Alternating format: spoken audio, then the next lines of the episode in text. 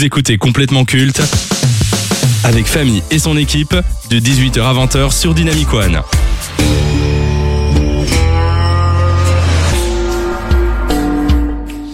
Tout a déjà été dit sur la série Breaking Bad. Chef-d'œuvre du petit écran par son histoire, sa mise en scène, sa dramaturgie, ses thèmes, mais surtout ses performances d'acteur.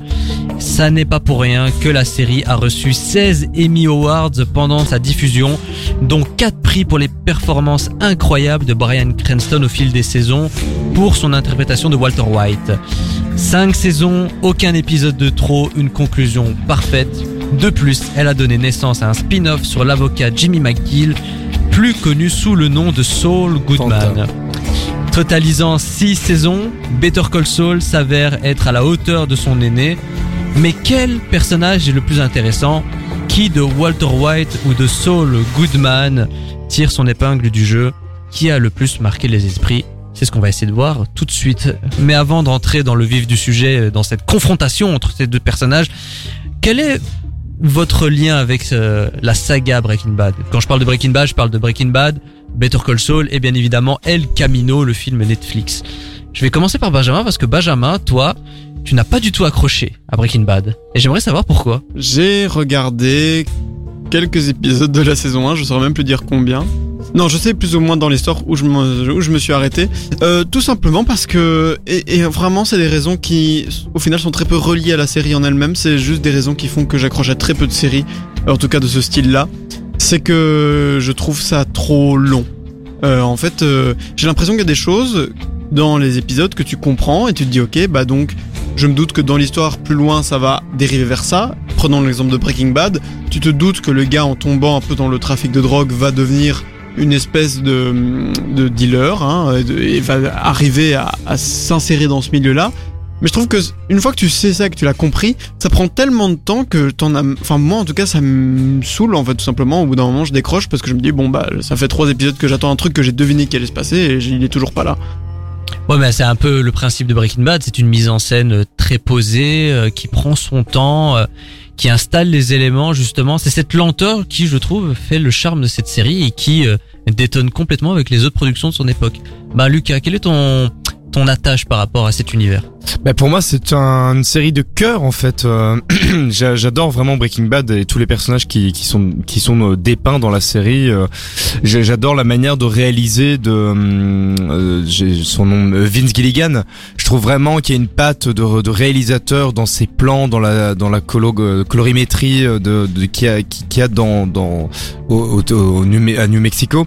Et j'adore le personnage de Walter White de Saul Goodman. Donc c'est assez compliqué pour moi de les de les mettre en versus parce que je trouve qu'ils sont tous les deux des archétypes vraiment très intéressants de personnages et surtout dans leur traitement.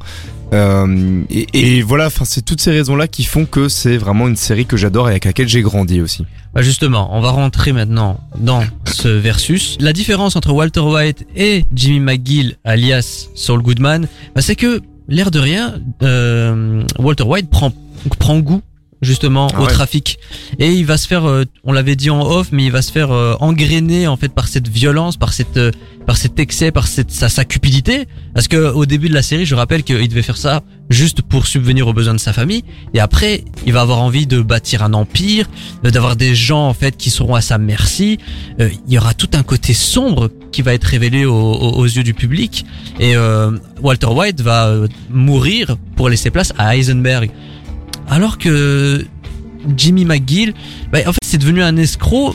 Mais à l'insu de son plein gré, il a pas voulu tout ça. Il, il, il aurait aimé être honnête, mais tout le monde lui a mis des bâtons dans les roues. Donc il s'est dit, bah puisque c'est comme ça, bah moi aussi je vais rentrer euh, dans l'escroquerie, en fait, dans les sales coups. Mais on sent qu'il y a un bon fond dans Jimmy McGill. Alors que chez Walter White, j'ai un peu de doute. Qu'est-ce que t'en penses toi, Lucas? Ben oui, mais alors il y, a un truc que, que je trouve assez, enfin que je trouve plus intéressant en fait chez Walter White, c'est le fait de euh, qu'il prend goût au crime, mais qu'il reste toujours dans ses convictions de euh, je fais ça pour subvenir euh, à ma famille et Ouais. à les à les, à les Jusqu'au en dernier fait, épisode en plus. Jusqu'au dernier épisode, genre vraiment jusqu'à la fin, euh, malgré euh, le, le fait que sa femme le, le haïsse, que tout le monde le, le rejette au final, même ses camarades, euh, ses alliés euh, durant sa, sa durant son voyage, et euh, pourtant il reste euh, enfermé dans ses idéologies je trouve vraiment ça assez fascinant de voir qu'un personnage peut vraiment dériver euh, du côté obscur de la force, mais toujours avec des intentions euh, bonnes.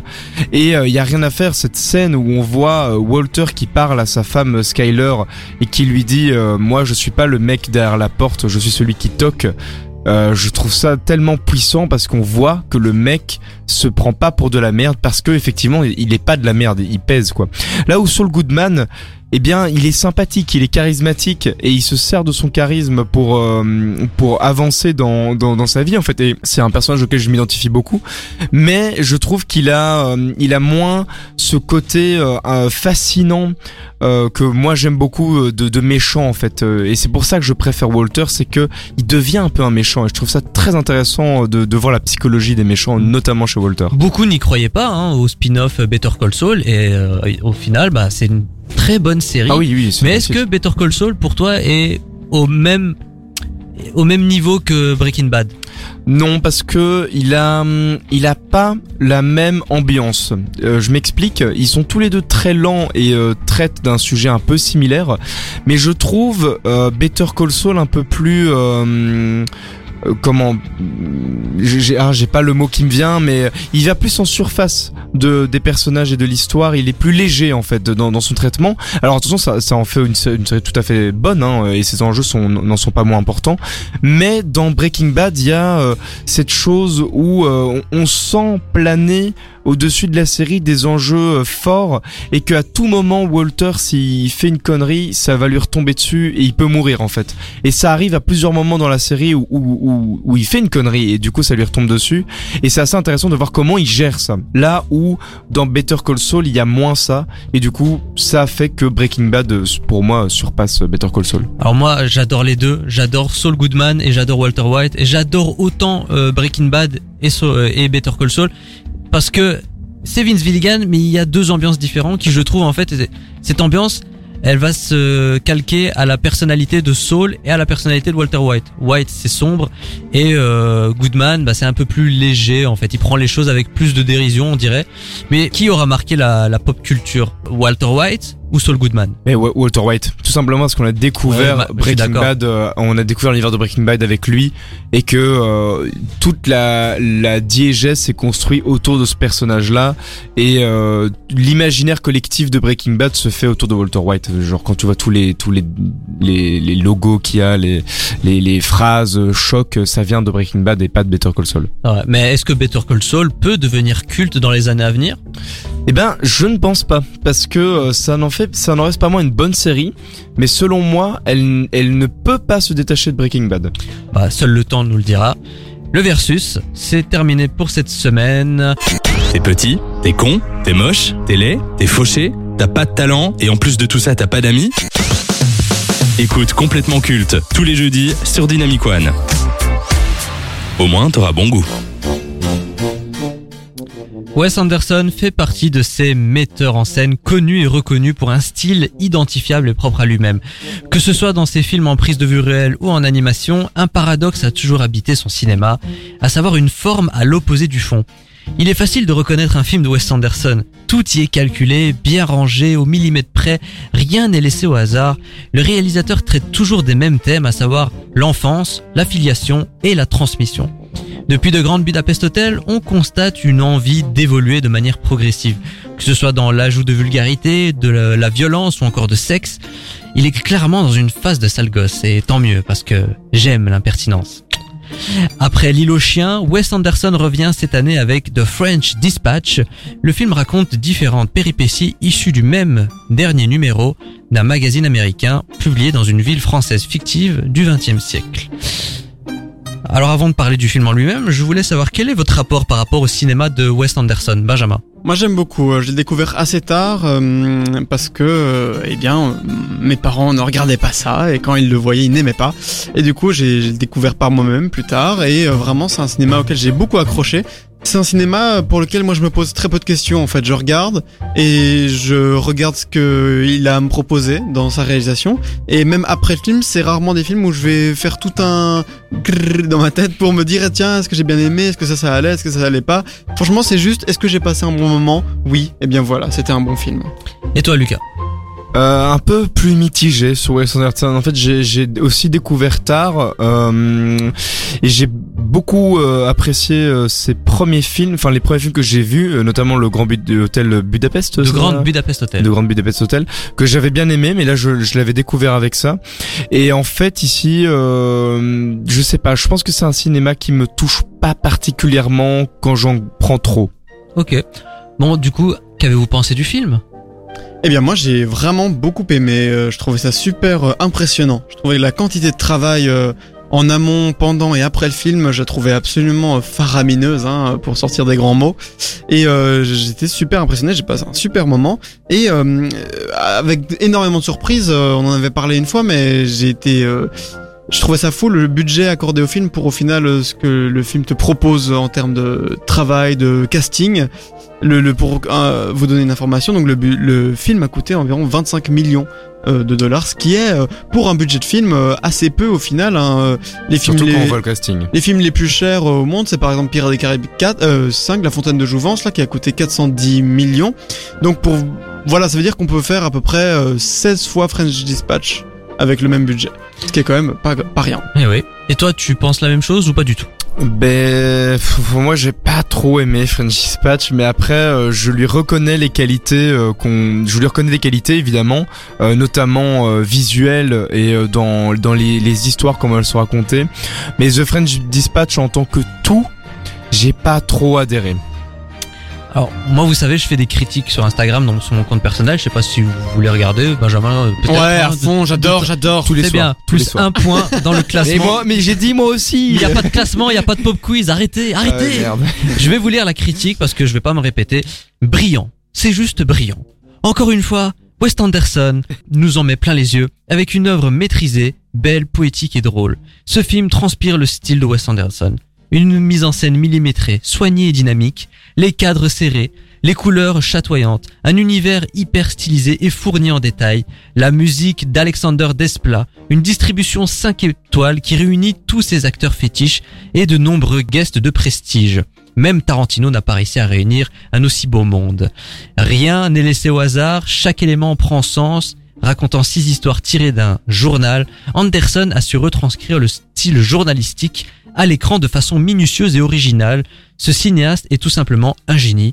The French Dispatch est plus qu'un film, c'est une lettre d'amour au 7 art, une œuvre assurée de finir dans le top 10 des meilleurs films de 2021. Et voilà. J'ai j'ai aimé comment tu, tu l'as lu en, en- en- avec un ton un peu ironique sur toi-même. Oui. J'ai trouvé ça très bon. Ouais, ça s'appelle euh, d'avoir de l'autodérision, tout Voilà, simplement. beau. Mais justement, le film est divisé en six parties différentes qui correspondent en fait à quatre euh, chroniques du journal. Quelle est selon vous la meilleure histoire et celle qui l'est moins? On va commencer par Benjamin. Alors, donc, euh, bah justement, je me posais la question tout à l'heure et c'est pour ça que j'en suis venu au point de, en fait, je réfléchis très peu après le film de Wes Anderson, c'est parce que j'ai pas vraiment de classement des histoires, vraiment les, les trois, quatre, enfin les quatre, ouais, quatre histoires qu'on voit m'ont tout autant parlé. Ah. Après, évidemment, euh, avec les, les, les, les sujets mis en place, les, les musiques par exemple qui sont utilisées, le casting, évidemment, il y a de l'affect qui peut se créer. Euh, moi, je dirais qu'une partie, euh, et encore maintenant, franchement, j'hésite à, à tout simplement euh, laquelle dire, mais j'aurais tendance à dire que celle des étudiants, euh, je la trouvais très très chouette. Même parce qu'il y avait ce côté très euh, mai 68 et tout ça que je Mhm. trouvais très cool en termes d'histoire. Et toi, Lucas Euh, moi, j'ai beaucoup aimé la l'histoire du prisonnier. Ah, Avec Benicio del Toro et Adrien Brody. C'est ça, voilà. Je, sais pas, j'ai- mais j'ai du mal à expliquer pourquoi. Enfin non, je sais pourquoi. C'est parce que j'avais déjà, j'aime beaucoup les personnages euh, tels que le prisonnier de base. euh, C'est c'est des des des des des, des, pers- voilà, des, des, des personnalités qui qui ont qui résonnent dans dans ce que j'aime bien euh, et et globalement l'atmosphère qu'il y avait dedans, je trouvais vraiment chouette. Mais euh, et je, mais j'ai pas après d'histoire ou que j'ai vraiment moins aimé. Je pense que la, la dernière histoire m'a juste moins parlé, mais parce que euh, à un moment je trouvais juste le film. C'est ce que je me disais quoi, aussi. Je et- trouvais que terminer par euh, la chronique de Jeffrey Wright, c'était peut-être pas le choix le plus judicieux. Mais après, Voilà. c'est une histoire qui se suit. Jusqu'à 20h. C'est complètement culte sur Dynamic One. Et avant euh, cette euh, jolie coupure musicale, nous étions en train de parler de The French Dispatch, le nouveau film de Wes Anderson. Et j'ai envie de vous parler un peu de, de la force de ce long métrage. c'est son casting. Voilà, le casting réunit tous les acteurs fétiches du réalisateur et également des nouvelles têtes, mais principalement des habitués du cinéma de Wes Anderson. On a Timothée Chalamet, Bill Murray, Adrian Brody, Tilda Swinton, Francis McDormand, Benicio del Toro, William Defoe, Owen Wilson, Elizabeth Moss, Jeffrey Wright ou encore Edward Norton. Edward Norton qui apparaît en prise de vue réelle et également en dessin animé. Faut quand même le préciser. Mais justement, tout ce beau monde, ben, au final, il y a des gens qui apparaissent beaucoup, il y a des caméos, il y a des gens finalement qui sont là pour être là, j'ai, j'ai l'impression. Est-ce que tout ce beau monde a pu briller ou est-ce que c'est un casting tape à l'œil pour être un casting tape à l'œil? Benjamin. Euh, moi j'ai trouvé ça euh, vraiment euh, génial ce truc là d'avoir un casting si large mais du coup évidemment tu peux pas mettre tout le monde bah, le temps qu'il mériterait à l'écran après du coup il y avait ce côté très ah c'est Edward Norton il est parti et, Oui, et je trouvais ça trop ça. bien en fait parce que t'as un truc de du coup le moment où il est là bah en fait tu l'apprécies d'autant plus et tu t'accroches et pour toi ce moment il est important vu que c'est le seul moment où tu vas pouvoir voir Edward Norton et donc je, je trouve ça très fort en fait et je trouve ça très très chouette Moi j'estime que c'est une très bonne euh, direction d'acteur hein. et euh, comme tu l'as dit ils apparaissent peut-être 2-3 minutes à l'écran mais c'est impactant. Moi Edward Norton je l'ai retenu. Ouais, mais Edward. Norton il y, a cette, il y avait cette face en animation qui l'aidait un peu. Mais même Denis Ménochet qui jouait un gardien de prison avec Adrien Brody on s'en souvient. Non je trouve que Wes Anderson s'il prend quelqu'un ce n'est pas au hasard. Notamment William Defoe. William Defoe il apparaît quoi? Une minute à tout casser Il est euh, dans une cellule et il mange euh, un plat à un moment. Et je me dis ah c'est William Defoe trop, trop bien. Et toi qu'est-ce que t'en penses? Bah, à ce niveau-là, genre. Au, début, j'avoue que j'étais un peu critique euh, du fait de me dire, euh, ah, euh, il y a plein d'acteurs connus, mais on les voit pas. J'ai un peu changé d'avis maintenant parce que je me dis que c'est peut-être pas plus mal de, justement voir des têtes connues dans d'autres choses que des grands rôles et que euh, effectivement, en fait, c'était cool de voir Willem Dafoe dans dans cette cellule et juste de se dire, ah, c'est lui, ah bah il est plus là. Enfin, comme tu disais avec Edward Norton, en fait. Et oui, le, et le casting est cohérent en fait. Euh, genre Timothée Chalamet, euh, je le trouve très chouette euh, dans son rôle d'é- d'étudiant, de la même manière que le, le, le ah, le mec de la première histoire. Désolé, moi je retiens pas les prénoms. Adrien Brody, oui, Benicio del ouais. Toro. C'est ça, ces deux-là. Ben, je l'ai, trouvé très chouette aussi dans leur rôle, quoi. Enfin, tout le monde était bien à sa place. à Mais qui sort du lot? Qui est celui vraiment qui a brillé dans The French Dispatch Celui où vous dites, je vais m'en rappeler parce qu'il y a eu tel acteur. Perso, enfin, excuse-moi, Benjamin, je te coupe euh, l'herbe sous le pied, mais a pas encore euh, parlé, donc tu non, peux y mais aller. d'habitude c'est Benjamin qui parle en premier. euh, mais euh, mais justement, je trouve qu'il y en a aucun, vra- de mon point de vue, il y en a aucun qui ressort vraiment, et c'est ça un peu la force du film, euh, dans ce qu'on peut lui reconnaître, c'est que comme il présente beaucoup d'histoires, beaucoup de personnages, je trouve qu'il y avait une égalité un petit peu dans euh, tous les dans tous les acteurs, et dans tous les personnages, et que du coup il y en a aucun qui ressortait vraiment, qu'on a vraiment mis en avant, et ça c'est chouette. Benjamin. Moi, si je devais en choisir un, ce serait probablement Timothée Chalamet. Je trouve que c'est celui qui, dans son histoire, est le plus à l'écran, a le plus d'impact, euh, qu'on suit le plus au final, quoi. Parce que c'est le seul problème un peu de cette forme de trois histoires avec tant d'acteurs, c'est que du coup, euh, pour créer de l'affect avec le personnage, bah t'as très peu de temps. Après, euh, moi, je trouvais que ça marchait très bien. Je trouve Wes Anderson, c'est quelqu'un qui crée de l'affect avec autre chose que des émotions et, euh, des petits détails, quoi. Mais donc, voilà, j'aurais tendance à dire Timothée Chalamet. Alors par rapport à la réalisation maintenant de The French Dispatch, j'ai quand même pu lire beaucoup de critiques qui reprochent à Wes Anderson de ne rien proposer d'innovant dans sa mise en scène. Est-ce que selon vous il se repose sur ses lauriers ou au contraire il a quand même su proposer euh, quelque chose d'autre dans, dans son cinéma? Benjamin. Euh, alors c'est sûr, c'est quelqu'un qui a toujours fait des choses euh, dans ce style assez Ouais. particulier. Très quoi. carré. Ouais. Rien n'est laissé au hasard. Après, euh, moi vraiment, il y a plein de choses qui, il y a, y a très peu de moments où je me suis dit, oh ça j'ai déjà vu dans un Wes Anderson. Et, euh, et à, de, à, à l'inverse, il y a pas mal de choses où je me suis dit, oh c'est hyper brillant de faire ça. Peut-être que ça a été déjà fait. Moi, ça m'a pas euh, frappé en tout cas. Euh, mais par exemple, la phase d'animation dans la troisième histoire que Oui. j'ai trouvé super chouette. Et, Et- et je pense euh, dans le cinéma, en tout cas quand j'entendais les réactions, que la plupart des gens euh, s'en délectaient. Euh, donc non non vraiment pour moi euh, il est vraiment allé jusqu'au bout de ses idées peut-être qu'il est pas seul à, créer en soi euh, tout ce truc de scénario mais je trouvais que vraiment il y avait un vrai parti pris des vraies prises de risque et... Ah non, il est très innovant parce que je suis sûr que s'il avait le budget, il aurait fait cette course poursuite avec des vraies bagnoles dans des vraies ruelles. Mais comme il n'avait pas l'argent, bah il s'est dit bah c'est pas grave, je vais innover, je vais faire ça en animation. Et je trouve que ça fait sens en plus dans tout ce côté euh, retranscription d'un journal euh, sur un grand écran. Au final, c'est vraiment quelque chose de nouveau. J'ai jamais vu ça moi avant. Et toi, ben, euh, Lucas Euh, ben je suis. deux fois, Mais je, je m'en mets les pinceaux avec vous deux. On se ressemble, hein, mec. euh, mais ben moi, je suis un peu moins d'accord avec vous pour le coup. euh, j'ai j'ai pas trouvé euh, dans euh, The French Dispatch vraiment, à part la séance, séquence d'animation et encore je vais en parler, euh, de, de moments où j'étais waouh incroyable ce qu'il propose et au contraire je trouvais qu'il y avait des gimmicks qui ont déjà été vus dans d'autres euh, de Wes Anderson. Et donc moi ça ça m'a un peu moins euh, touché j'ai envie de dire.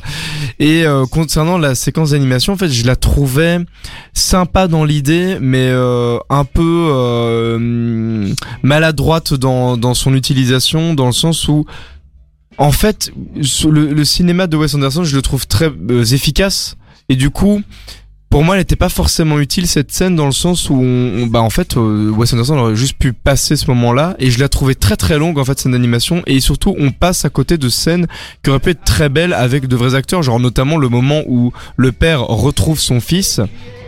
Bah en fait, pourquoi on voit pas cette sé- cette séquence vraiment avec les acteurs, ce qui aurait été beaucoup plus impactant que simplement mettre les personnages d'animation. Je trouvais que là, on perdait un peu en rapport avec les personnages et, et je la trouvais beaucoup trop longue et gaguesque pour ce que c'était. Mais après, ce n'est que mon avis. Moi, je rappelle que j'ai pas apprécié le film vraiment plus que ça, donc euh, certainement que je ne suis qu'un connard qui ne comprend rien. Bon, pour conclure cette séquence dernière séance, The French Dispatch, un peu, beaucoup, passionnément, à la folie ou pas du tout. Je vais commencer par Lucas.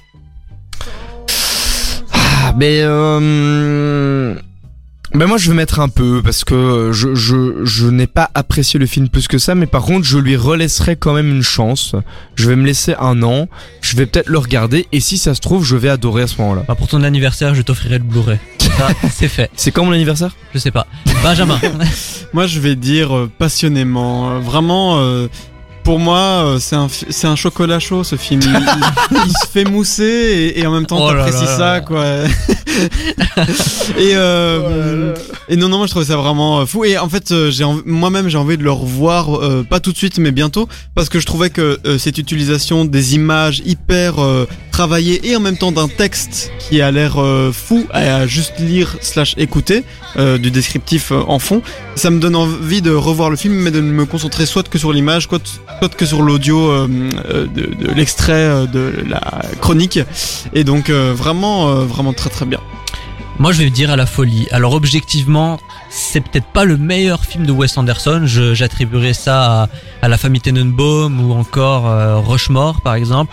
Mais c'est un film qui m'a transporté. Euh, J'étais à fond dans la narration et euh, visuellement, ça a été une claque. Je me suis dit, ce type a une imagination débordante. Ça a dû demander des heures et des heures de travail pour un tel résultat et je suis très content d'avoir vu ce film au cinéma. Donc, The French Dispatch, réalisé par Wes Anderson, est encore disponible dans les salles mais ça fait déjà quelques semaines qu'il y est diffusé, donc il va peut-être pas y rester très longtemps, donc euh, profitez-en tant que les salles de cinéma sont ouvertes. Vous écoutez complètement culte avec Famille et son équipe de 18h à 20h sur Dynamic One.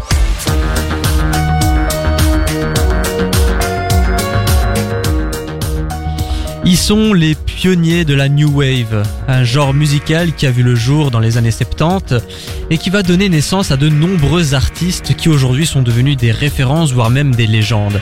Leur arrivée dans l'industrie a bouleversé les codes et l'approche que l'on pouvait avoir du rock et de la pop. Ils ont inventé de nouvelles sonorités, ils ont utilisé et popularisé de nouveaux instruments tels que le synthé, et chose très rare, ils ne se sont jamais travestis pour plus de succès. En résumé, ils ont créé leur style. 42 ans de carrière plus tard, leur influence est telle qu'ils ont rejoint en 2020 le Rock and Roll Hall of Fame. Pendant toutes ces années, des spécialistes ont essayé de définir leur style. Font-ils du rock? Font-ils de la pop? Ou alors du rock électronique? Eh bien non, rien de tout ça. Ils font tout simplement du dépêche mode.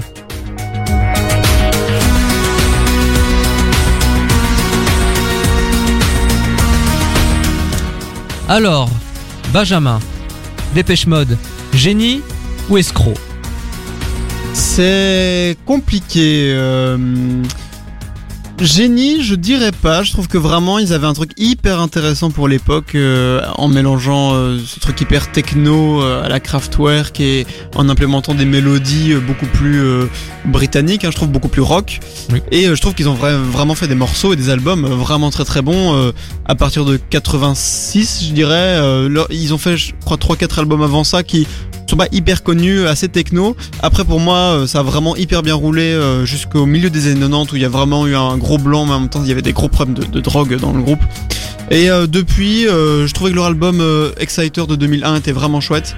Mais après ça, les années 2000, pour moi, c'était pas, c'était du Dépêche Mode. Et moi, il y a ce questionnement par rapport à eux qui est de, si tu fais quelque chose qui marche et que le temps passe, est-ce que tu dois te réinventer ou non? Ils ont encore du succès, hein. Ils ont encore du succès. Après, je trouve qu'ils sont généralement vus comme un groupe qui a très peu changé sa recette. Ah mais moi au contraire je trouve que c'est louable. Au lieu de faire ce qui fonctionne, du commercial, ils ont préféré rester fidèles à eux-mêmes. Alors certes peut-être que leur carrière a... bah, ils ont eu un peu moins de succès, un peu moins de résonance médiatique à cause de ça. En tout cas on pourra pas leur reprocher qu'ils ont vendu leur âme au diable. Ouais, non, je suis d'accord. Et toi Lucas? Alors euh, moi, euh, si jamais ma maman m'écoute, euh, elle va être fière de moi et c'est pour ça que je dis ça. Je vais dire que ce sont des génies. Comment pourquoi je dis ça? Car quand je vois l'engouement qu'ont mes parents et leurs amis à aller voir Dépêche Mode dès qu'ils passent à Bruxelles et comment ça les met dans un état d'extase et de joie vraiment indescriptible, je ne peux que dire que ces mecs ont vraiment bien réussi leur coup. Et euh, quand tu disais qu'ils avaient notamment euh, inventé, enfin en tout cas c'était les pionniers un petit peu dans la new wave et qu'ils ont euh, leur style bien à eux, ils ne font ni du rock ni de l'électro mais du dépêche mode. Je pense qu'on peut quand même les élever au rang de génie puisque beaucoup de leurs, enfin, beaucoup de leur musique sont quand même, ont eu une influence très très forte sur la musique, peut-être pas contemporaine, mais dans le paysage culturel musical de manière générale. Oui et puis une fois que t'es intronisé dans le Rock and Roll Hall of Fame, c'est bon et en fait t'as plus rien à prouver. T'es une légende et j'ai envie de dire, ben d'une certaine façon t'es également un génie. Ouais, je trouve ça juste compliqué de se dire si tu fais euh, la même chose entre grands guillemets, mais voilà sans changer ta recette. Est-ce que les gens s'en lassent Moi j'ai l'impression que oui, que les gens se sont lassés de Dépêche Mode aussi parce que tout simplement les styles et les genres ont évolué et eux moins. Mais du coup, à partir du moment où les gens se lassent, j'ai du mal à hum, vraiment me définir si on parle de génie ou d'esprit. Tu dirais que Dépêche Mode sont devenus has-been aujourd'hui? Un peu. Je trouve que leur dernier, un des Spirit, je crois que c'est leur dernier album hein, en 2017.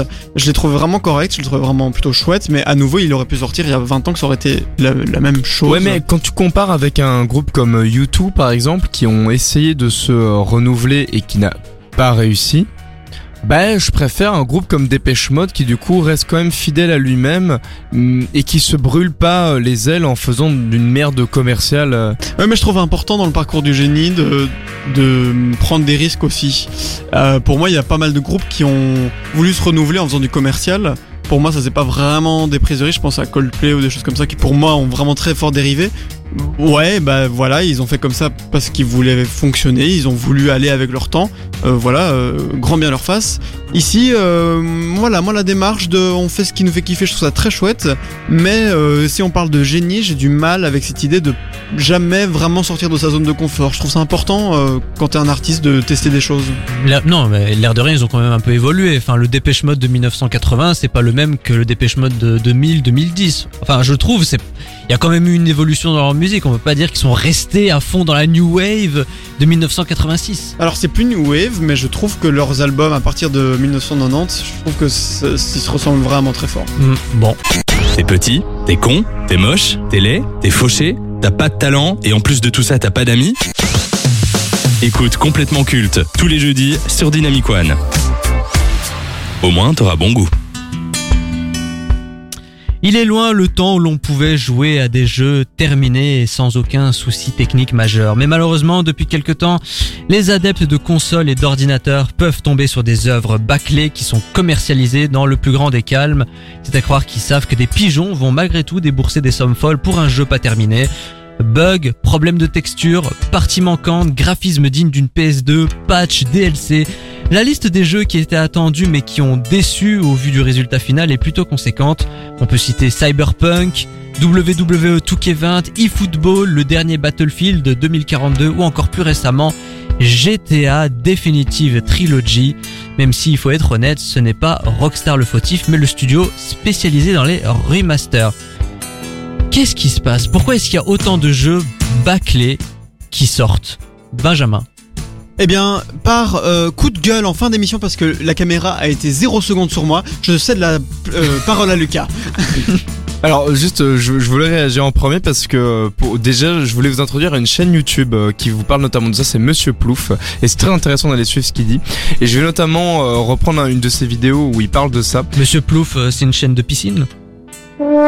Elle a fait mal celle-là, elle a fait mal. Elle a fait Ah, C'est le grand plongeon dans le sur l'échelle de Richter, on était à 7 hein, quand même. Grand, grand plouf, le grand plouf. Bref. Euh, du coup, euh, pour ceux qui auront la ref.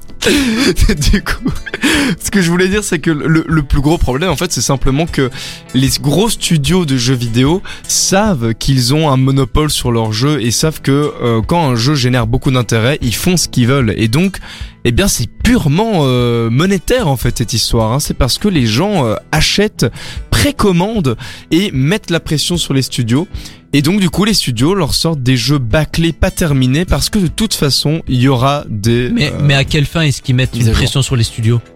Eh ben pour pouvoir jouer au jeu le plus rapidement possible parce quel- qu'ils ont précommandé quoi. Non, Mais quel intérêt si c'est pour avoir un jeu bâclé Ah mais ça on est d'accord et c'était le gros problème avec Cyberpunk et euh, et le euh, comment CD Projekt s'est vraiment retrouvé dans la merde parce que ils, ils ont comment ils ont fait des phases de crunch donc pour expliquer vite fait ce que c'est le crunch Le chocolat? C'est trop marrant, c'est euh, le fait de euh, d'imposer à ces équipes de développement des périodes de travail non-stop euh, dans leur studio et ça peut durer plusieurs mois d'affilée. C'est une tradition un petit peu dans l'univers du développement de jeux vidéo puisque à l'origine c'était des équipes, des petites équipes qui travaillaient là-dessus main dans la main dans une bonne ambiance.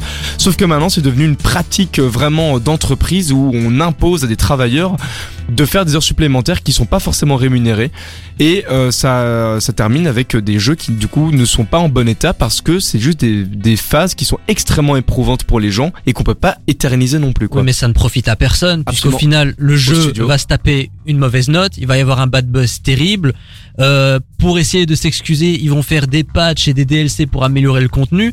Donc au final, ils vont débourser encore plus d'argent pour un jeu qu'ils avaient déjà payé au préalable 60-70 euros minimum. Au final, c'est un échec complet. Est-ce qu'il vaut pas mieux attendre encore 6 mois supplémentaires pour avoir un jeu de, de haute qualité? C'est ce qu'a fait Rockstar avec Red Dead Redemption 2. C'est ce qu'a fait Naughty Dog avec The Last of Us Partie 2. Pourquoi est-ce qu'ils le font pas C'est- Ils sont sont pas perdants en fait à reporter le jeu. Au contraire. Mais je suis d'accord, mais euh, le, problème c'est que euh, en fait c'est extrêmement mal vu par la communauté de, décaler la sortie d'un jeu et notamment avec Cyberpunk. Et euh, ce qui s'est passé aussi c'est qu'il y a un peu un précédent là-dedans, c'est No Man's Sky. Je sais pas si vous avez entendu parler de ce jeu, qui a été un énorme bad buzz à sa sortie puisqu'il avait beaucoup beaucoup d'intérêt. Les gens y voyaient beaucoup d'intérêt. En fait le jeu n'était pas terminé. Sauf que par la suite les développeurs ont réussi à en faire une petite pépite et euh, beaucoup de studios considèrent que ça peut leur permettre de rentrer un peu dans la légende, de sortir un jeu qui n'est pas terminé, de faire un bad buzz et de le ressortir par la suite en l'ayant amélioré. Sauf que c'est un modèle qui n'est absolument pas à suivre puisqu'en fait euh, les enjeux sont, trop gros en fait. Mais là, on parle quand même de jeux très attendus avec des très gros budgets, pardon. Battlefield 2042, c'est quand même incroyable d'avoir un tel résultat. Cyberpunk, j'en parle même pas, ça fait des années en fait que les gamers attendent de ce jeu. eFootball, qui en plus devait faire la transition et euh, le deuil de PES au final pour faire un free-to-play tout pourri. Euh, Touquet20, qui visiblement n'en avait rien à foutre de cette franchise. Oh, alors à quoi ça sert de faire des jeux? De l'argent.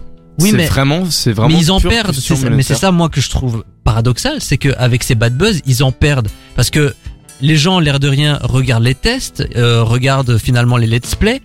Euh, si les experts leur disent ce jeu est vraiment très mauvais, ne l'achetez pas pour le moment, ils vont pas l'acheter.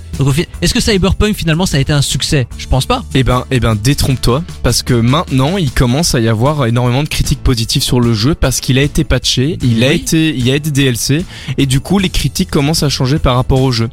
Et, et voilà, c'est un, un, un modèle que les, les entreprises de, de jeux vidéo veulent suivre, mais euh, que je suis complètement d'accord avec toi, hein, ça, ça, les, ça les dessert, et surtout ça dessert l'univers du jeu vidéo, quoi. Moi, ça me fait mal de voir le même jeu sortir chaque année ou de voir des gros jeux très attendus, sauf que je sais que quand ils vont sortir, ça va être de la merde parce que les studios n'y voient qu'un intérêt monétaire et oublient complètement le consommateur dans, dans, dans, dans, son jeu, en fait, finalement.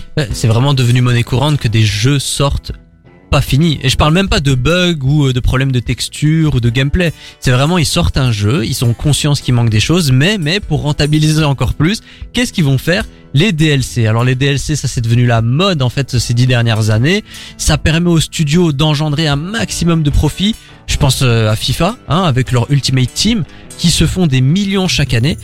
En fait, c'est plus, c'est plus un art le jeu vidéo, c'est, c'est un business. Ah mais c'est complètement un business hein. et c'est pour ça qu'il faut il ne faut pas hésiter à se tourner vers des entreprises de jeux vidéo plus petites avec des ambitions euh, moins euh, moins gargantuesques et euh, pousser il faudrait je sais pas comment faire ça mais pousser les entreprises à plutôt privilégier le bêta testing plutôt que la précommande qui en fait euh, te vend un jeu qui qui sera pas terminé et que tu payes prix plein quoi.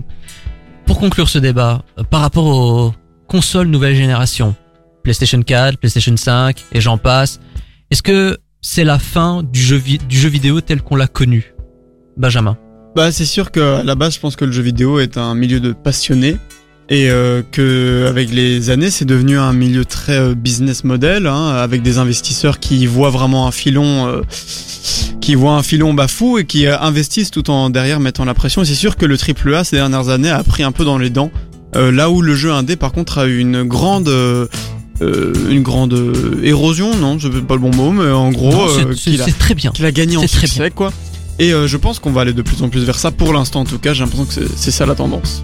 Est-ce que vous êtes toujours autant passionné de jeux vidéo ou est-ce que vous êtes déçu euh, au vu de ces euh, bah, de ce qui se passe depuis 10 ans dans, dans ce secteur Lucas Ah moi je suis toujours autant passionné de jeux vidéo mais pas par le jeu vidéo qu'on veut me vendre. Donc euh, les, les, ça a été très rare quand j'ai acheté un jeu triple A à part Cyberpunk parce que c'est un genre qui me tient particulièrement à cœur et que j'ai beaucoup aimé d'ailleurs j'ai beaucoup aimé le jeu. Mais euh, quand je vois des gros jeux triple A c'est pas vers eux que je me dirige c'est plutôt vers des petits jeux indépendants ou euh, des anciens jeux qui ont fait leur temps qui ont euh, voilà c'est plutôt vers ça que je me dirige pour l'instant. Et euh, je reste un, et resterai un passionné de jeux vidéo parce que c'est vraiment un média qui me transporte et j'ai foi quand même en cette industrie-là. Alors moi je me considère pas comme un, gamer, un fan pur de jeux vidéo, mais j'aime beaucoup le, jeu vidéo, j'aime j'aime jouer. Mais comme genre du grenier, moi je suis une pute à graphisme. Donc évidemment je vais me diriger vers les jeux très attendus avec des graphismes et des gameplays euh, vraiment euh, aguicheurs. Et c'est vrai qu'au vu des résultats de ces derniers jeux, franchement, moi j'ai de moins en moins de passion et et ma PlayStation 4 prend prend la poussière. Voilà. Et toi, t'es toujours autant passionné? Euh, oui, après, euh, moi de base, euh, je commence. euh, ça, en fait, je commence à faire. De base, quand j'étais jeune, j'adorais les triple A. Maintenant, ça devient presque du rétro gaming puisque je j'ai que une Xbox 360, moi, donc je joue sur des vieux jeux Xbox euh, sur lesquels moi je prends énormément de plaisir. Ouais, hein, J'ai racheté une Play manière. 2 hein, et je prends plus de plaisir sur ma Play 2. Hein. Voilà, et, euh, et voilà, j'ai juste pas les moyens, on va dire, techniques de jouer au dernier jeu de toute manière. Cela conclut le débat de la semaine et cela conclut également notre émission. Oh non Thank you, thank you very much for coming out this evening. Thank you, thank you, thank you. Get fuck too kind. Complètement culte, c'est terminé et c'était complètement bien. Dans un instant, c'est l'équipe de chez Jordan qui vont vous accompagner jusque 20h. Quant à nous, on se retrouve peut-être, j'ai bien dit peut-être, la semaine prochaine, même lieu, même heure. Mais tout ça, ça va dépendre du comité de concertation. En attendant, restez connectés sur la station du son Nouvelle Génération ou pas. Allez, bonne nuit les petits. Des bisous Bonne soirée